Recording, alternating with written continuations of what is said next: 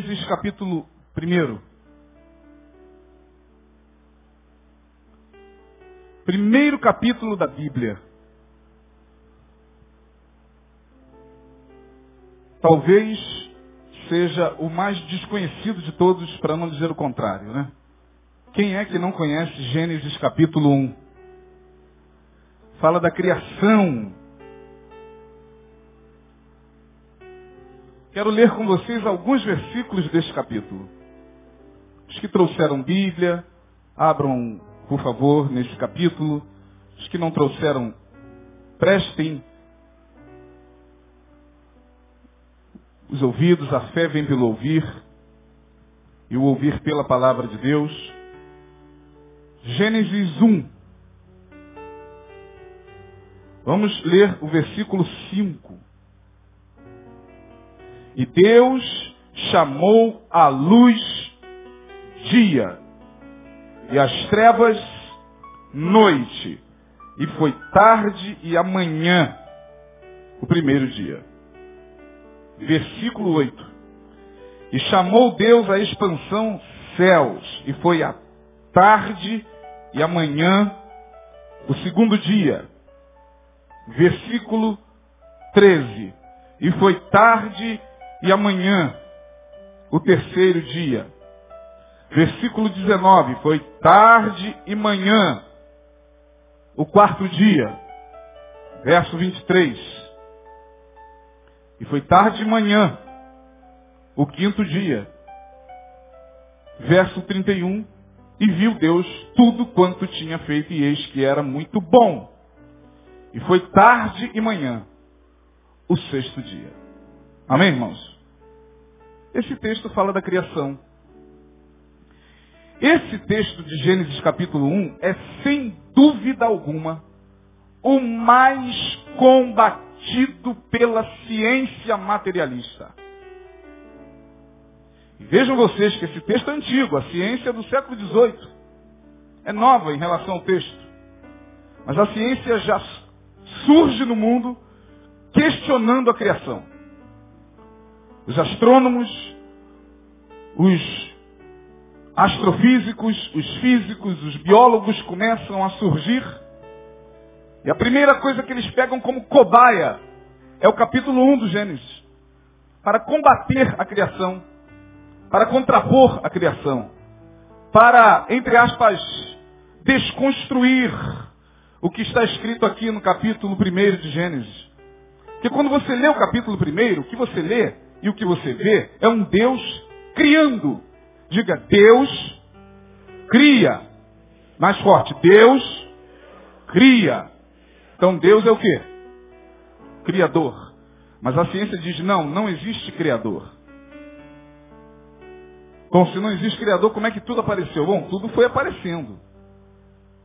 Tudo foi surgindo e se agrupando. Átomos, moléculas, partículas foram se juntando e deu no que deu. E hoje nós estamos diante disso tudo que a gente não sabe exatamente como aconteceu. Porque até hoje, nem físicos, nem astrônomos, nem doutores da NASA, nem cosmonautas nos dão uma resposta exata de suas teorias. E interessante é que tal combate a este capítulo ficou mais forte quando surgiu no século XIX um cientista que não surgiu com a intenção de desconstruir a Bíblia, mas seus teóricos, seus seguidores, ateus, materialistas, pegaram a sua teoria e tentaram com ela esmagar de vez, destruir de vez Gênesis capítulo 1. Eu me refiro ao grande Charles Darwin, ao Darwin, que veio com a teoria do evolucionismo, falando da adaptação das espécies, falando que o homem, ele surgiu de um hominídeo. Ele não fala que o homem veio do macaco. Olha para mim e vê se eu tenho cara de macaco. Olha para essa pessoa lá e vê se ela tem cara de chimpanzé. Olha para esse irmão ao lado e vê se ele tem cara de mico, leão dourado, se ele tem cara de macaco prego. Portanto, a teoria do evolucionismo não afirma que nós viemos de um macaco. Darwin diz na sua teoria que o homem veio de um ancestral comum ao macaco. Então está quase que afirmar que nós viemos do macaco. Ele diz um ancestral comum deu origem ao homem, ao ser bípede e deu origem ao macaco, ao primata. Então nós e os macacos somos o que? Primos. Ainda que seja muito espantoso você se deparar com o comportamento de um chimpanzé. É muito próximo do ser humano. A gente tem que se convencer disso. Quantos já viram aqui, é, sei lá, National Geographic, o Animal Planet, quantos já viram aqui? Comportamento dos macacos. É uma coisa assustadora. Eu vi uma cena muito interessante, um macaco que dominou seu território. Olha que coisa interessante, Denilson. Ele domina o seu território, portanto ele se torna o macho dominante. Ele impõe a todos os outros machos o seu domínio. E ele fica ali, um, um, um gorila. Sua fêmea, ou suas fêmeas atrás dele. Uma das fêmeas aproveitava um momento que ele ficava meio sonolento, e aí olhava para um macaco que ele tinha espantado ao longe e dava um sinal, aquele macaco vinha, pegava a fêmea nas costas do gorila e depois quando ele virava, o macaco ficava. Aí quando ele virava para frente, o macaco pegava a fêmea. Quando ele virava, o macaco... Gente, eu fiquei impressionado com aquilo. Impressionado. Falei, meu Deus do céu, qualquer semelhança. Bobagem, bobagem. Deixa eu beber água aqui. Qualquer semelhança, né? Mas ainda assim, mesmo diante dessas características muito próximas à do ser humano, é claro que o macaco já foi comprovado cientificamente que ele possui o seu código genético muito próximo do ser humano. Ainda assim, afirmar que nós viemos de um ancestral comum do macaco é temerário. Nem Darwin conseguiu provar categoricamente isso. Mas não. Hoje, nossos filhos na sala de aula quando estão diante de uma aula de biologia, por exemplo, eu não sei se o seu filho já chegou em casa falando isso, mas o meu ou os meus, várias vezes. E quando eles estão diante de uma aula de biologia, não se pode nem falar da Bíblia. Quando eles estão diante da aula, por exemplo, da criação do mundo, da criação do homem, e quando alguém, um crente, um menininho crente, diz, poxa, mas lá em Gênesis, filho, aqui nós estamos estudando ciência esse negócio de Bíblia. Eu não sei quantos já tiveram essa, essa, essa notícia do filho. Levante a mão. Professor que proíbe. O cara proíbe. Ele proíbe que se fale da Bíblia. Porque afinal de contas, a Bíblia é um livro que trata de religião. Por que tanto nervosismo assim diante da criação?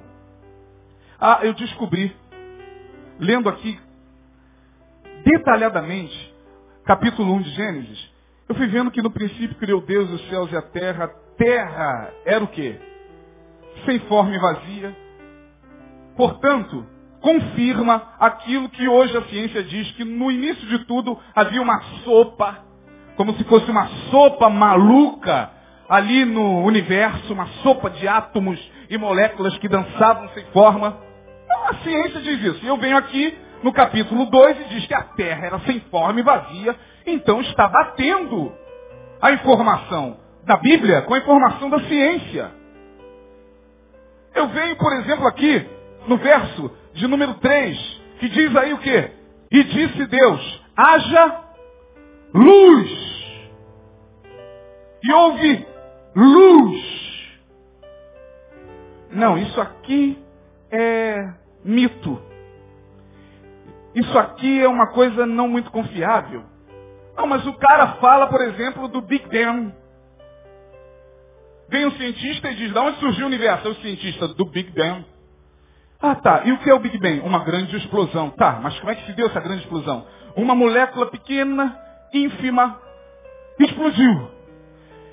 E nessa explosão houve quantos de luz? Meu Deus, então tá certo. Haja luz.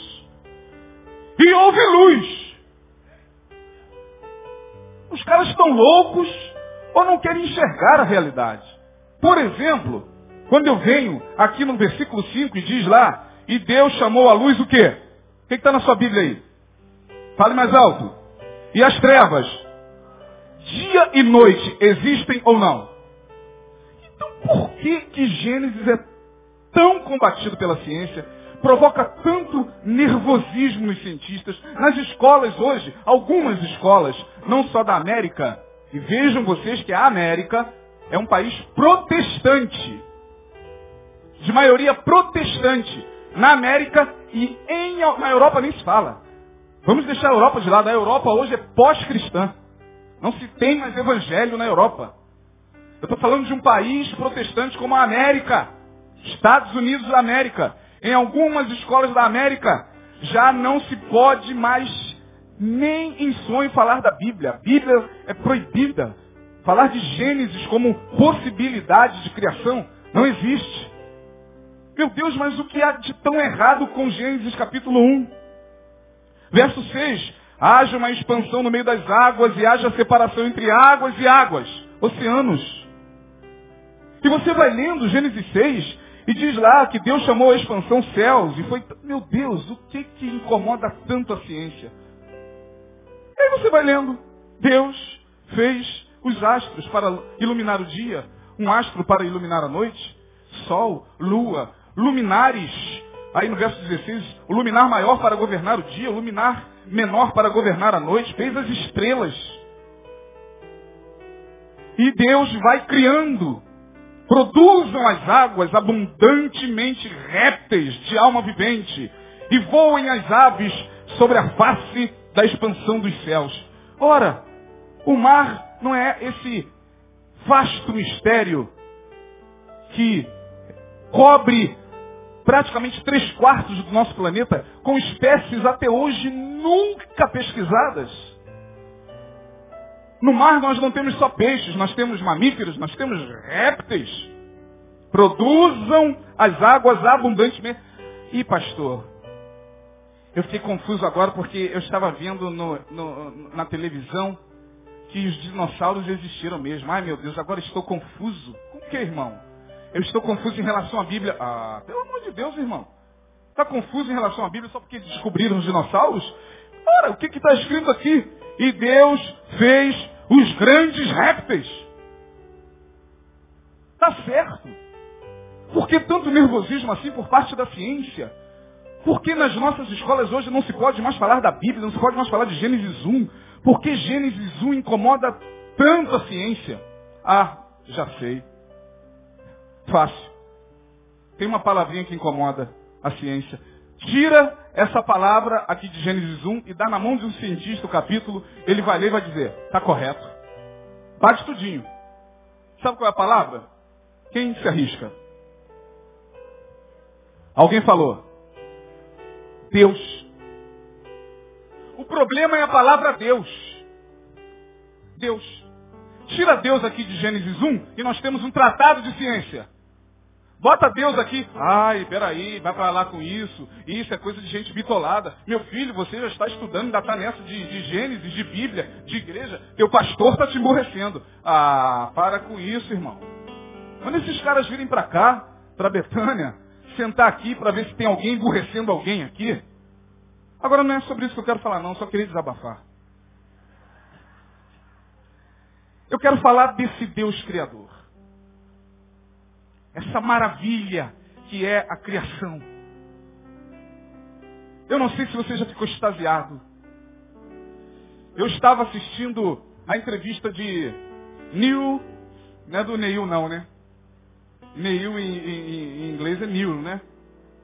Mas o Neil Armstrong, o primeiro homem a, a pisar na Lua, disse uma coisa interessante. Ele disse que quando estava retornando para casa, retornando para a terra, olha e vê aquela imensidão de escuridão.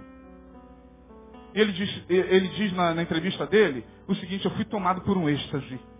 Olha que ele é cientista, representa a NASA.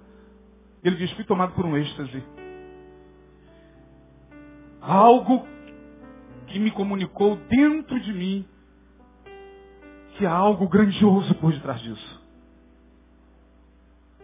Mas é claro, não tem como você olhar para a criação, não tem como você olhar para a beleza da criação e não sentir Deus. Deus cria. Deus é criador. A palavra criar é uma palavra que veio do latim.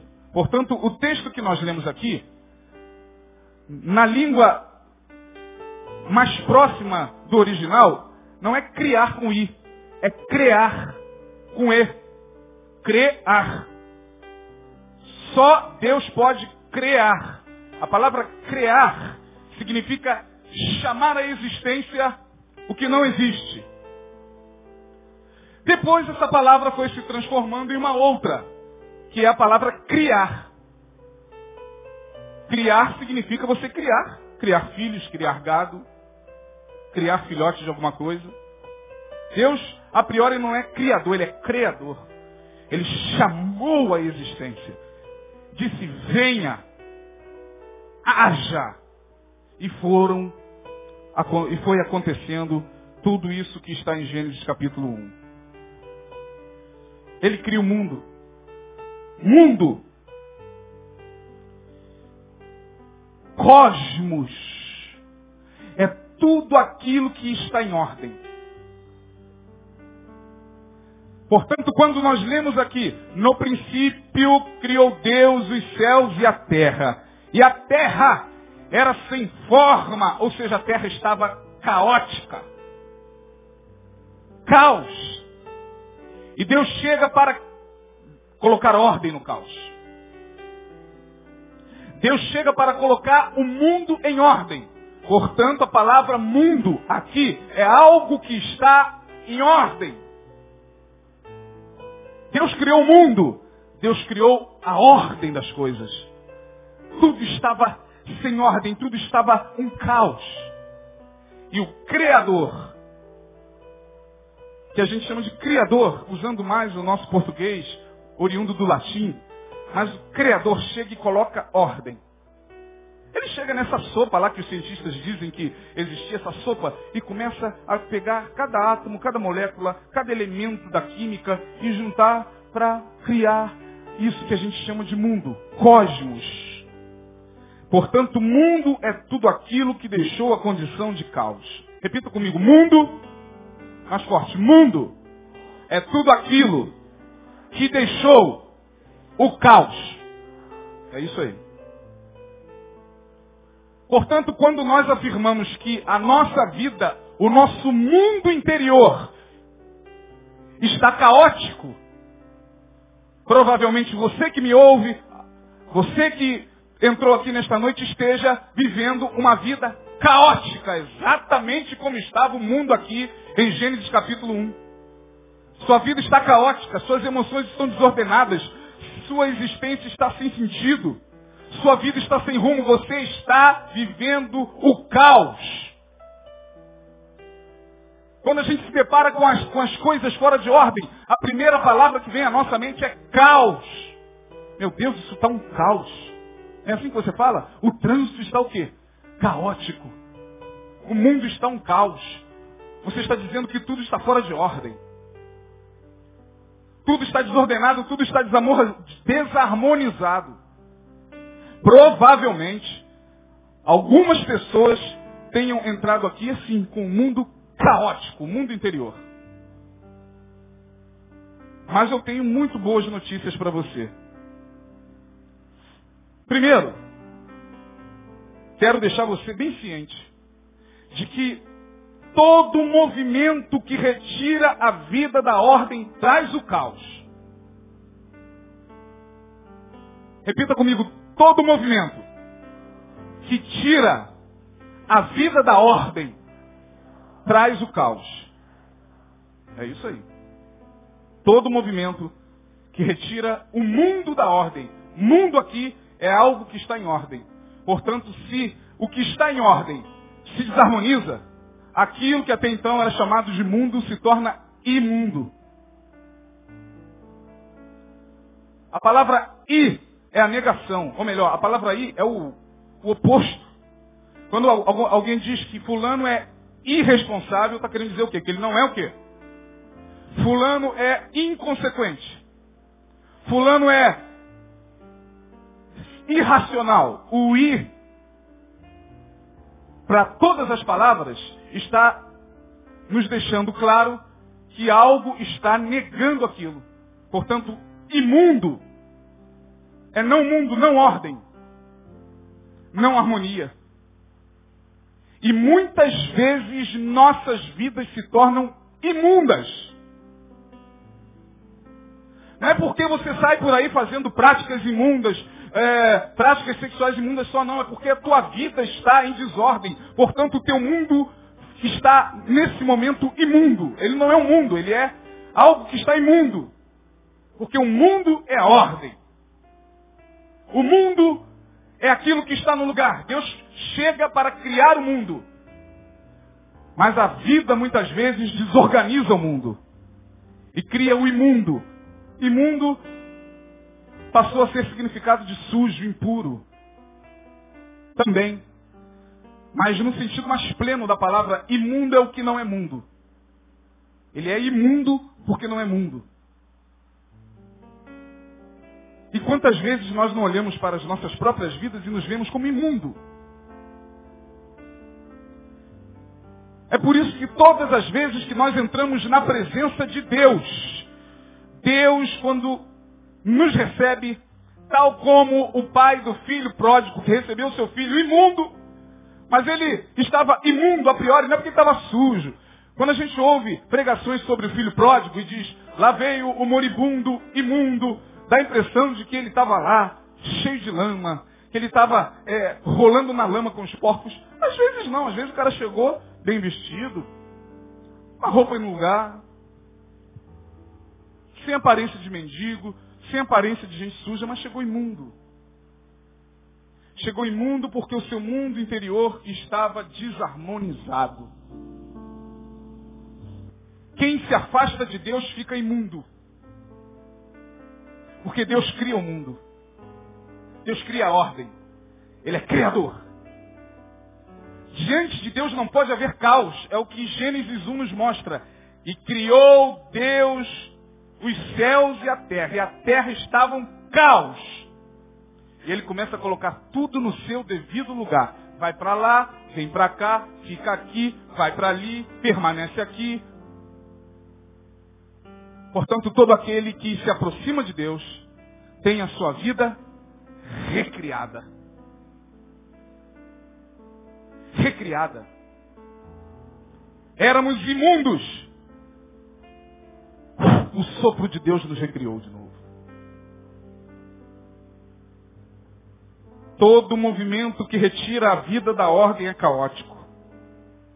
Com isso, eu quero dizer, primeiro, é que há algo sendo comunicado aqui de forma tremenda. Tremenda, tremenda, tremenda. E eu quero, por favor, que vocês não percam nada do que eu estou falando. A não ser os que quiserem perder mesmo. Perceba. Se Deus é o Deus que cria e que coloca em ordem o mundo ou o imundo, se Deus é aquele que tem prazer em criar a ordem, em harmonizar o que estava desarmonizado, significa dizer, e é isso que eu vejo de mais belo nesse texto, que esse texto vai desembocar no Evangelho de João, capítulo 1, versículo 14, quando diz: O Verbo virou gente e habitou o quê? Habitou o quê, irmãos? O Verbo virou gente e habitou entre nós. O Verbo, o Logos, a palavra que criou o mundo, o mundo foi criado pela palavra. O mundo foi criado pelo verbo. Haja. É o que nós vemos em Gênesis 1. Haja. Quem está atuando ali é o Logos. É o verbo. É Cristo. É Cristo saindo da boca de Deus e colocando o mundo em ordem. Haja, lá vai o verbo. Haja luz. E Cristo cria luz haja expansão e Cristo cria expansão. O haja, o verbo, é Cristo. Cristo está aqui no capítulo 1 Cristo se faz gente em João, quando João vai dizer, e o verbo, esse verbo aqui do haja, entra no mundo em carne e osso, para que, através dele, de Jesus, a vida dos homens pudessem ser recriadas.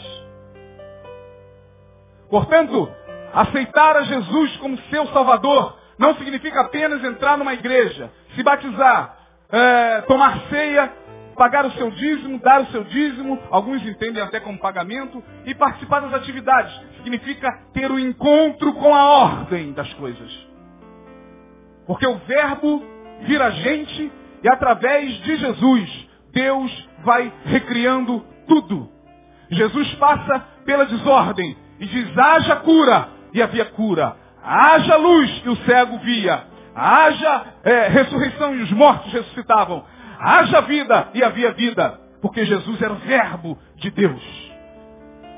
É esse verbo que sopra nesse lugar. É esse verbo que sopra pela sua boca. É esse verbo que sopra pela minha boca. É esse verbo que cria o caos.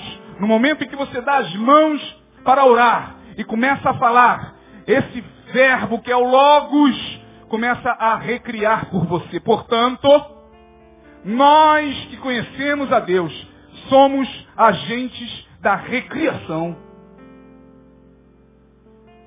Deus me chamou, Deus te chamou para recriar o mundo. Não, pastor, mas não tem mais como criar. Não, não estou falando desse mundo físico a priori. Estou falando do mundo interior de cada uma das pessoas com quem você se encontra. Porque é Deus criando o mundo através de você todos os dias. É o verbo, é o logos, se fazendo presente através da tua boca. Porque o verbo virou o quê? Gente. E o verbo virou gente e continua virando gente. Desde o momento que você se abre e se entrega para que ele, através de você, possa trazer de novo a ordem aonde não há ordem. A harmonia aonde não há harmonia. É por isso que há pessoas que têm essa capacidade de criar a ordem. Eles chegam, por exemplo, em um lugar de desordem, de contenda, de, de confusão, e sua palavra aplaca aquela desordem, aquela contenda, e tudo volta ao normal. Deus está criando de novo. Quando você chega em um ambiente imundo, com a palavra de Deus na sua boca, com o Evangelho de Jesus nos seus lábios e na sua vida, Deus continua criando através de você. Quando você sai daqui, vai para o seu trabalho e lá você percebe que tem algo em desordem, o caos está estabelecido. Fulano de querendo derrubar ciclano, Beltrano tramando contra. E você está ali no meio daquele caos. Ao invés de você se tornar mais um caótico, Deus conta com você para recriar aquele caos. Trazer uma palavra de equilíbrio, uma palavra de harmonia, uma palavra de reconciliação. Paulo vai dizer, a nós Deus nos deu o ministério da reconciliação. Deus estava em nós reconciliando consigo, consigo o mundo. A responsabilidade de quem conhece a palavra de Deus é recriar o mundo. Não é de caotizar o mundo. O mundo já está por demais caotizado, gente.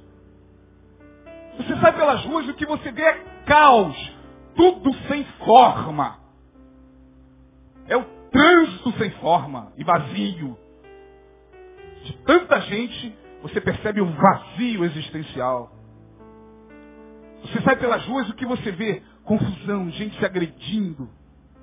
Gente se pegando no trânsito porque encostou um no carro do outro, gente pegando, o outro querendo matar o outro. É o caos. Mas quem é de Jesus recria o caos. Coloque em ordem o mundo. Porque ele é agente de transformação no mundo.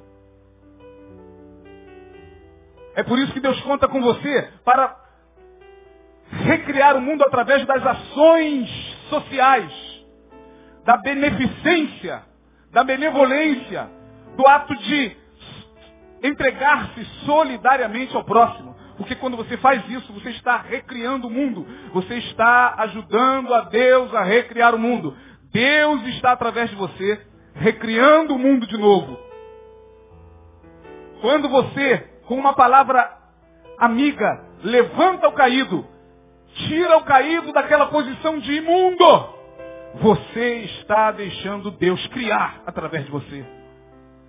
Quando você chega em um ambiente caotizado e diz, olha, eu vim aqui para orar, eu vim aqui pra, em nome de Jesus para orar por vocês, para que a paz do seu Deus está criando através de você o mundo.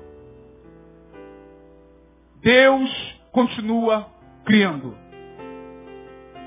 Ele não foi criador, ele é. Meu pai trabalha até agora, disse Jesus. E eu também. É o pai trabalhando em mim, eu trabalhando pelo pai, o pai em mim. Foi isso que ele fala. Pode ler os evangelhos e você vai ver. Em momento algum, Jesus deixa de falar isso. As minhas palavras não são minhas, mas é do Pai que me enviou. Minha doutrina não é minha, mas é do Pai que me enviou. Meu ensinamento não é meu, mas é do Pai que me enviou. A minha doutrina é do Pai que me enviou. É o Pai que está recriando o mundo através de mim. E por onde eu passar, eu vou recriar o caos, porque eu sou o verbo. Verbo é a ação. E Deus, Jesus é o verbo, mas ele precisa do sujeito porque a ação não pode se concretizar se não houver sujeito. O verbo não pode se tornar ação se não houver sujeito. Quem estuda português sabe muito bem disso. Então, se o Logos é o verbo e o Logos é a ação criadora, nós somos os sujeitos. Eu e você. O Logos entra por mim e cria de novo.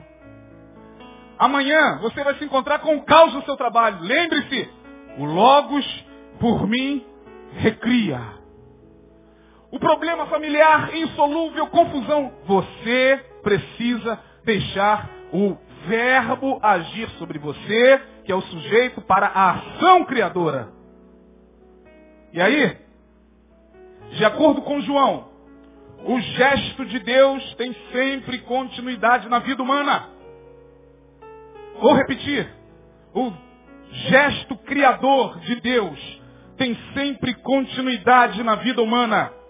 O ser humano é dotado de capacidade recriadora. Porque você mesmo já teve a sua, a sua vida totalmente caotizada por uma situação, por uma tragédia familiar, por um embate, por uma desgraça, mas o teu mundo foi recriado pela fé. Hoje você não é mais imundo, você agora é mundo subjetivo de Deus. Portanto, o verbo, através de mim, realiza a ação. No princípio era o verbo. O verbo é Jesus. O sujeito sou eu. O sujeito somos nós. E aonde quer que nós possamos estar, neste mundo de meu Deus, Deus conta com a gente para recriar o caos. Segundo, só é possível recriar quando a gente se realiza como pessoa. Cada vez que eu me realizo como pessoa, vivendo e aperfeiçoando as capacidades que me foram entregues, capacidade de amar, capacidade de ser livre, capacidade de me movimentar na vida. Todas as vezes que eu me utilizo dessas capacidades, a capacidade de amar, a capacidade de viver a liberdade, a capacidade de viver a, de viver a vida na sua maior intensidade, na sua maior expressão, Deus está recriando o mundo através de mim. Todas as vezes que eu sinto alegria diante da vida, mesmo quando o caos se instala na porta da minha casa, todas as vezes que eu potencializo a minha capacidade em Deus, eu estou recriando o mundo de novo. Deus continua criando através de mim. É simples assim. Eu vou caminhar já para o final da minha palavra. Dizendo a você que entrou aqui hoje, com a sua vida em caos, que hoje está aqui o verbo que pode trazer ordem para a sua vida. Simples assim. Você que entrou aqui com a sua vida imunda, está se sentindo imundo, como filho pródigo, como a gente se sente de vez em quando. Você que está sentado aqui, dizendo como eu estou imundo. É, é, exatamente aí que Deus quer tocar, é exatamente aí que Deus quer soprar. Porque no princípio a terra estava sem forma, tal como está a tua vida nesse exato momento. Sem forma, vazia de sentido, vazia de, de, de esperança, vazia de sonhos, caotizada. Você olha para dentro de si e não consegue separar suas emoções. Não tem quem não vive essa experiência. Eu já vivi isso, já estive imundo muitas vezes. Uma vida caotizada. Você não consegue saber dentro de você o que é de fato. Você não sabe é, discernir o que é ódio, o que é amor, o que é alegria, o que é paixão, o que é, é, é, é misericórdia, o que é presunção, o que é arrogância. Está tudo misturado dentro de você. Está como aquela sopa lá dos cientistas. E a gente vive assim. E a vida vai perdendo sentido, a gente não consegue mais se discernir. Olha para dentro de, de, nós mesmos e não consegue mais enxergar a ordem. A gente precisa de uma recriação do nosso mundo. Alguns de vocês estão assim aqui. E Deus está dizendo que hoje Ele te trouxe aqui para recriar teu mundo. Para recriar você para colocar ordem no teu caos, para colocar ordem na tua vida. Não a ordem exterior, porque exteriormente o caos, como disse o Denilson, muito bem colocado hoje de manhã, o caos só tende a aumentar. Não espere ordem do lado de fora, irmão. Segundo Jesus, do lado de fora a gente só vai se deparar com o caos. Mas esse caos não alcança a vida daquele que foi alcançado pelo Verbo, pelo Logos. De sorte que o Logos mesmo, o Verbo encarnado, disse, deixo-vos a minha paz. A minha paz vou lá.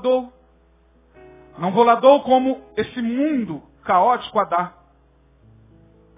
Paz, ordem no mundo subjetivo, Nada tem a ver com a ordem no mundo físico. Nada tem a ver com a ordem no, no, no sistema. Tem a ver com a ordem interior. Termino a minha palavra porque eu li seis versículos, propositadamente, que dizem que após cada criação, Deus falava. Ou o narrador de Gênesis falava, e foi tarde e o quê? Quem lembra? Tarde e. Repita comigo, tarde e manhã. Tarde e manhã. Tarde e manhã o primeiro dia. Tarde e manhã o segundo dia. Tarde e manhã o terceiro dia. Tarde e manhã o quarto dia. Tarde e manhã o quinto dia. Tarde e manhã o sexto dia. No sétimo Deus descansa. Afinal de contas, nem ele é de ferro. Deus é espírito, criou ferro.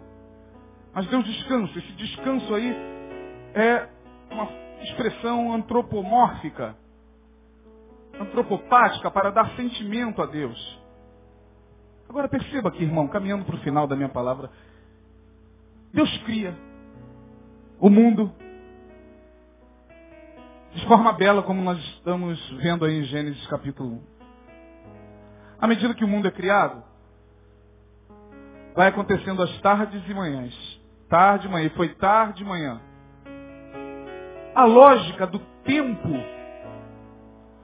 não poderia ser tarde e manhã. A lógica do tempo é o quê? Hã? Manhã e tarde. O dia começa com o quê? Depois vai para a tarde e finda com o quê? Estamos no final do dia. Hoje tivemos uma manhã. Hoje tivemos uma tarde estamos tendo uma noite e o dia já está acabando. Mas no, na criação de Deus começa com a tarde. Vai da tarde para amanhã. E foi tarde e manhã. Tarde e manhã. Sabe por quê? Porque o tempo esse tempo que está aí, representado nesse aparelho e nesse objeto que está no seu pulso esquerdo, na maioria esquerdo, esse tempo aqui é uma ilusão. Esse tempo não existe.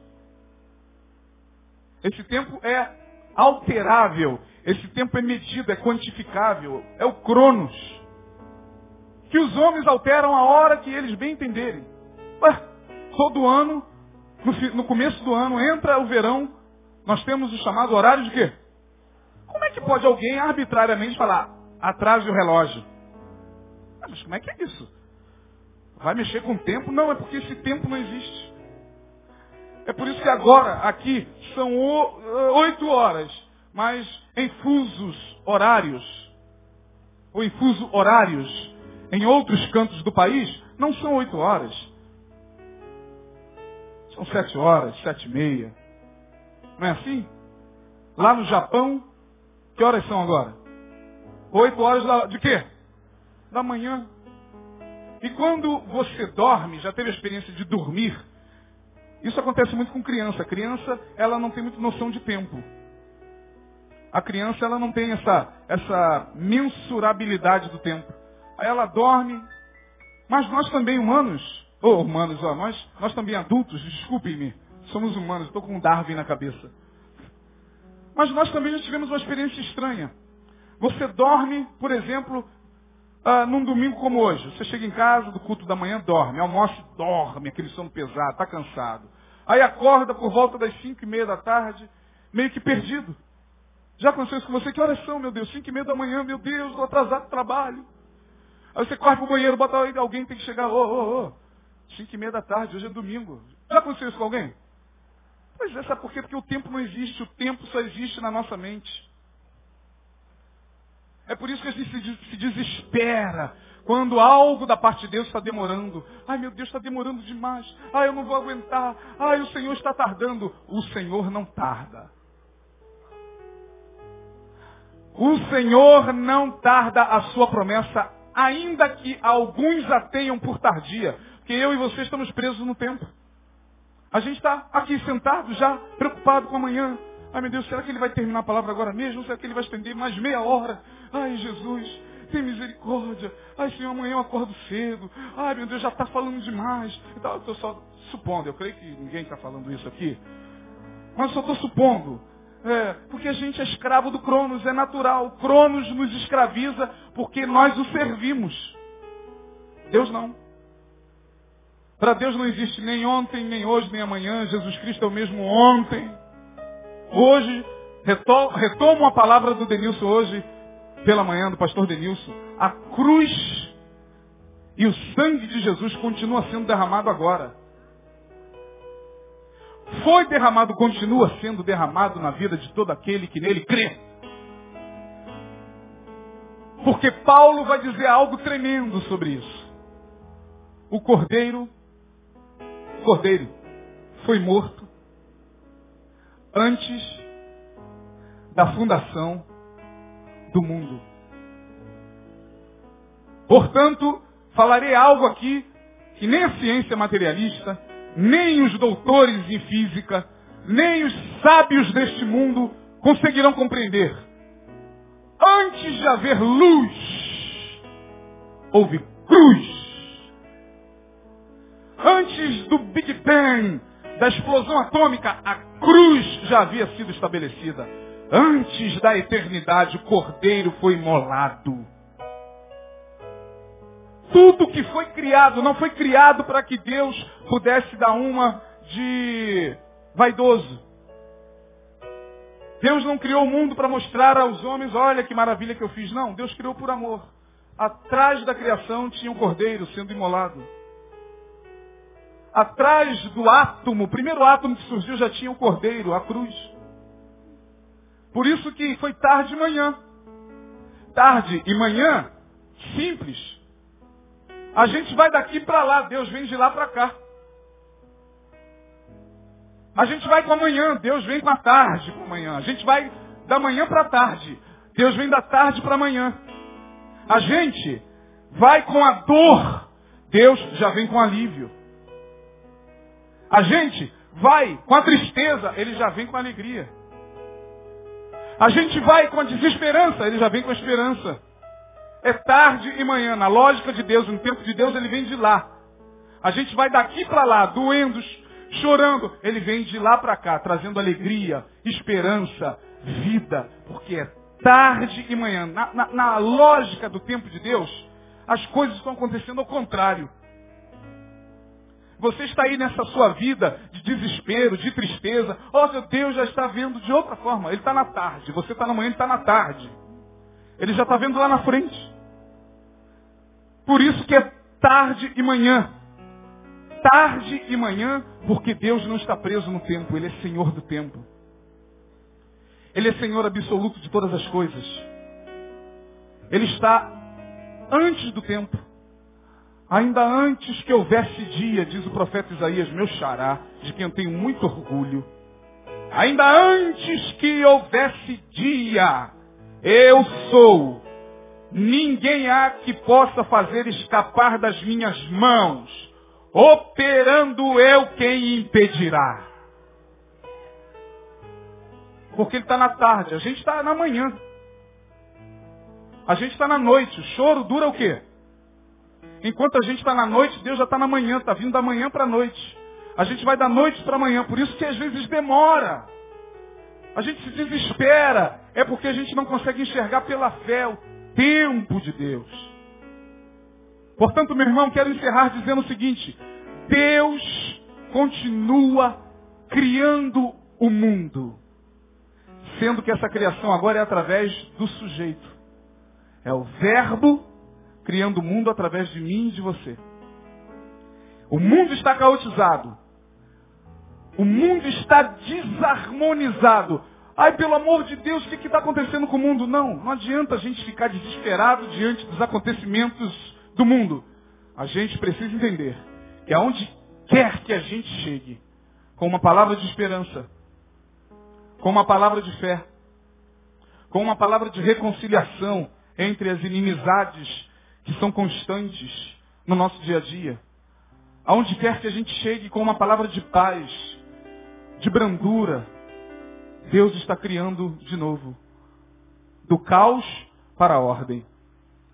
É por isso que quem é de Jesus chega no ambiente e chega para criar.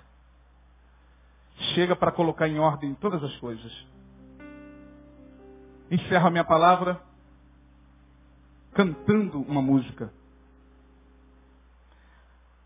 Autoria de um homem que para mim foi um dos homens mais santos que passou por esse mundo. Aonde quer que ele chegava, o mundo era recriado. Esse homem foi um dos homens mais brilhantes.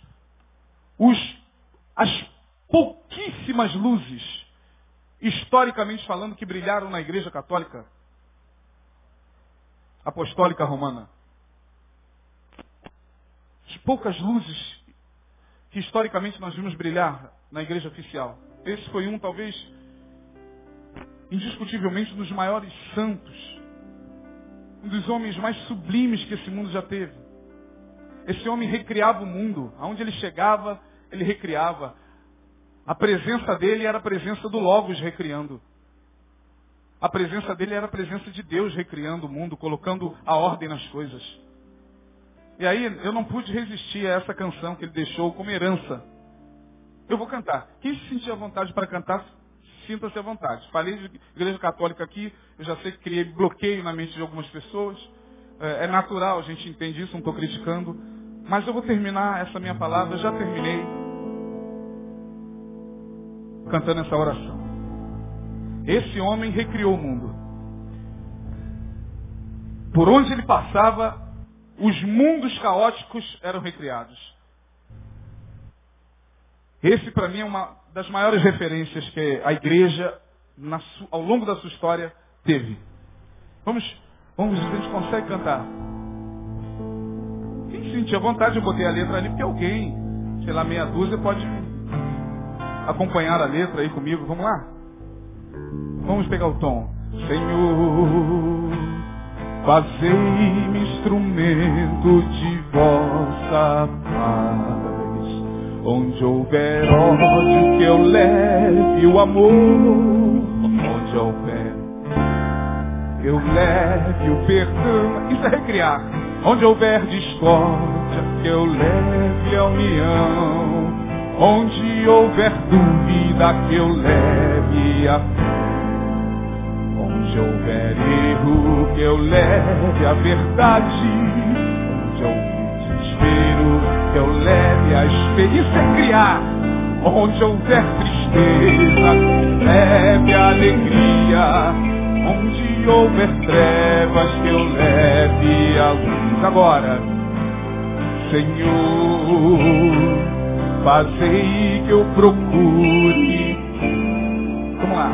Consolar. Compreender. Compreender que ser Amar. Amar e ser a... Pois é dando, isso é recriar. Pois é dando que se recebe. É perdoando que se é perdoado. E é morrendo que vive para a vida eterna. Ó mestre, ó mestre, pé, fazei que eu procure consolar, compreender e entender, amar.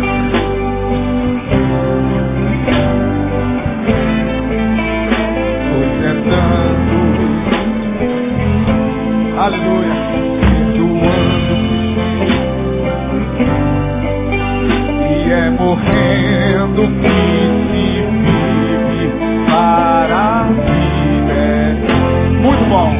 Somente as vozes. Ó mestre, fazei que eu procure. Isso é o Logos recriando. Compreender, ser compreendido. Deixa as nossas vozes serem ouvidas lá na internet. Que se recebe, aleluia, perdoando. Esse homem foi tremendo. E é morrendo que se vive para a vida eterna. Somente as vozes femininas, o coro, tá lindo. Oh, mestre. Queria que você cantasse sendo um instrumento da criação. São Francisco de Assis, o maior santo que a igreja teve. Cristão, pio.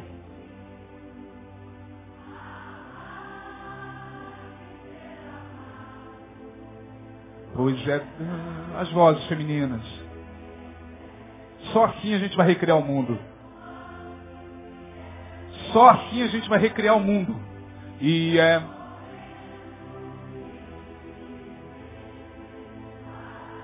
Os homens comigo, será que a gente consegue, irmãos? Os homens, ó oh, mestre, fazei consolar e ser consolado, compreender, compreender que ser compreendido amar e ser amado. Pois é, Jesus do começo ao fim é perdoando que se é perdo. Só assim o mundo pode ser recriado, irmãos. Que se vive pela última vez, toda igreja. Vamos lá? Ó oh, mestre.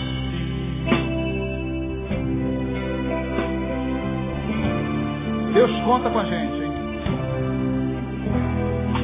Deus quer recriar o mundo. Aleluia! Aleluia! Amar. Só assim o mundo pode ser recriado, irmão. E se recebe